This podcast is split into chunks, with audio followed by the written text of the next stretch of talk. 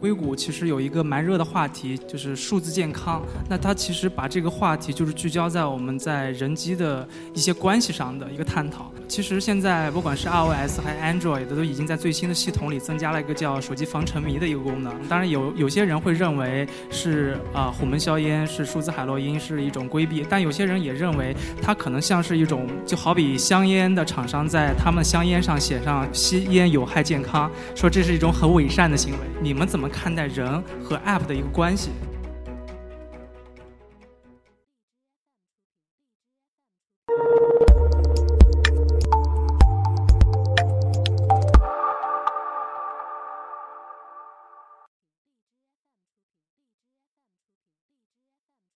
一直在讲 App 改变世界，但是现在硅谷其实有一个蛮热的话题，叫 Digital Wellbeing。就是数字健康，那它其实把这个话题就是聚焦在我们在人机的一些关系上的一个探讨。其实现在不管是 iOS 还是 Android，都已经在最新的系统里增加了一个叫手机防沉迷的一个功能，它会告诉你每一个软件你使用了多长的时间。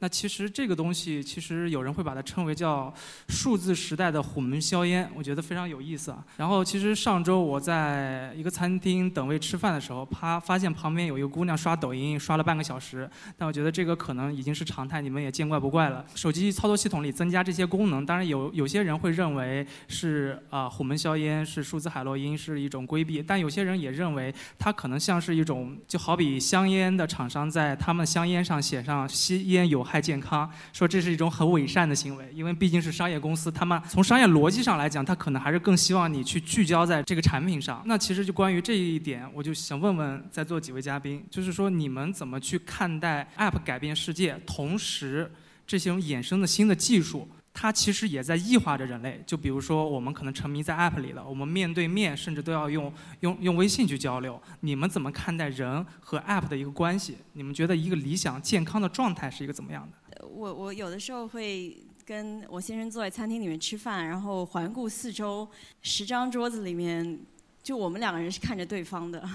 其他都在看手机，然后在自拍，然后在拍那个照片，然后在分享，然后就其实真的看到这个场景的时候，还是有点会有点悲哀。对我个人来说，我一直希望就是说，科技本身是不是能给人类带来幸福，这是一个非常大的命题。也没有任何一个科学家可以说。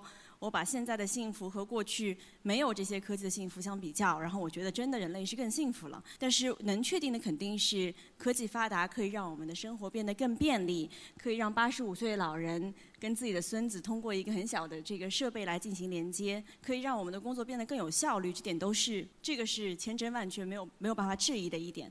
所以其实主动权掌握在我们自己的手里面，我们想怎么样来利用这个科技。让它怎么样融入我们自己的生活？在我看来，我觉得 iPhone、iPad 就像一个窗口，它是一个平台，它平台后面的所有的电子就是我们所有的社会和世界。这就像一把一把小钥匙，就在这个。屏幕上面，你点开这个 app 的时候，就是用这一把钥匙打开了通往这一部分内容的这一个连接。所以，我觉得还是希望是我们的一个工具，并不是可以替代我们生活和我们情感的一部分，是用来交流情感的，而不是我们情感的那个对等的那一方。这个是我希望设备和我之间共存的关系是可以这样的。就是科技是应该以一个无形之中介入你的生活，而不是说你主动的去陷入在里面。啊，谢谢。呃，我觉得科技成瘾现在确实是一个我们需要去面对的问题啊。这个呃，大家可能都深有体会，要么自己，要么是周围的人。呃，我认为首先从一个用户角度来讲的话，我们需要有一个选择。呃，我们首先作为一个人，不要把自己交给一个 app 或者交给手机。呃，我自己经常有这样的体会，就是哎，我现在有十分钟嗯没没事可干了，我打开一个 app，把这十分钟花掉。我觉得这是一种对自己不太负责任的态度，相当于我把我生命中的一部分。毫无目的的交给一个 app，让它来带领我度过。那它给我展现的是什么东西？我好像没有控制。我觉得对人来讲的话，我们对自己有这样的，应该有这样的把握，有这样的选择。啊，这从消费者角度。那从企业角度，我觉得呃，我们也是很很负有责任的，因为我们给啊消费者提供了各种各样的 app，各种各样的呃能力。孩子总是要玩 iPad。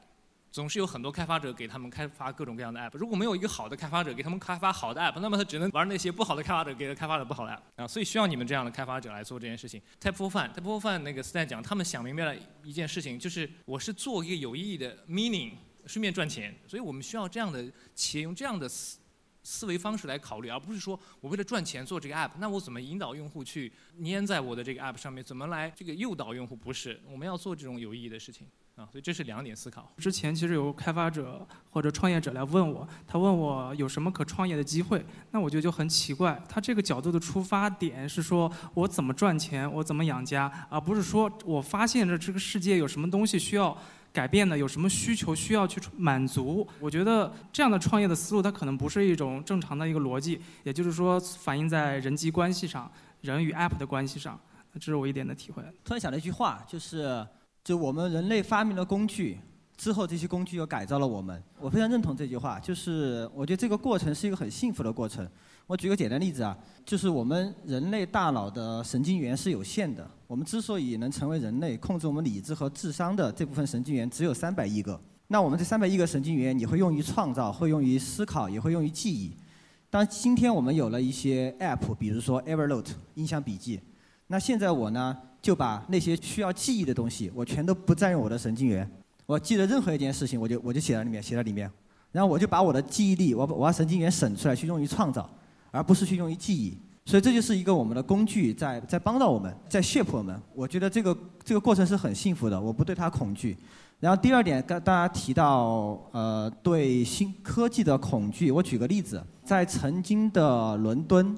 发明了马车以后，大幅的缩短了人们交通的时间。但那个时候有一些对新科技、新事物非常恐惧的群众，就算了笔账，就说咱们伦敦这个城市如果继续这么发展马车下去，那我给你算，在某一某一年的某一天，我们这个城市就会被马粪堆满，有这样的一个担忧。但其实呢，在还没有到马粪能够堆满伦敦的那一天，汽车发明了。所以我们今天对科技和未来的一些一些恐惧，或者说一些一些未知，其实它会在某一个点以我们想不到的速度，把这些问题全部又以科技本身给消失掉了。比如刚才我们说，有了微信，有了这些 App 以后，我们好像忽略了身边人。但大家有没有想过，从另外一个方面讲，这让我们能更容易的去跟我们更能聊得来，去让我们更容易的跟我们本来想沟通的人。能够去沟通，而不仅限于身边的人，这会不会是一件呃更幸福的事情？所以我觉得人类的过去的所有的财富其实都是科技创造的，所以我个人对未来是啊充满信心和幸福的。我相信科技能够给我们带来更多的好处。徐老师这个思考已经到人类历史发展的一个角度了，我觉得深受深有启发。我。自从用了这个就是各种应用程序之后，我发现其实并不觉得说人与人之间的距离远了，也觉得是越来越近。我之前其实我有一癖好，就是特洁癖，就是老擦手机，然后不能让手机有指纹，就是现在已经练到一个。成精的程度，就是说手指接触屏幕不留任何指纹，包括翻转手机也不留任何指纹。其实有人问我为什么？你强迫症嘛？你累不累啊？我后来我自己，我因为我父母也跟我说你累不累呀？当时都不理解，现在我理解了。我现在已经把手机当成我自己的家人了。我现在我的任何手机啊，除了别人帮我摔的以外，我的所有手机我没有摔过，包括意外的跌落，包括不小心我碰一下从兜里滑呀，没有。所以我现在就觉得说，很多人说啊，你为什么不找女朋友？其实我倒觉得。我现在手机就是我女朋友。对，我补充个细节啊，几年前我我问过威布斯，我说你怎么不找女朋友？他非常认真的跟我说，两眼充满着虔诚。他说我真的考虑过让 iPhone 做我女朋友。对，我当然我是非常笃定的，觉得他是非常真诚的回答我，而不是涮我。那我觉得其实。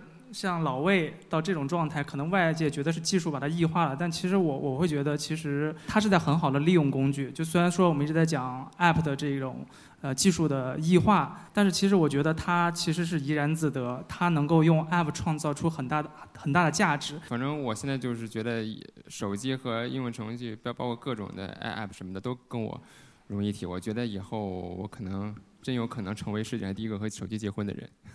不不不，之前已经有了。有了。你只能成第二个或第三个。改成 iPad 跟 iPad 结婚也可以。喜喜欢胖的是吧？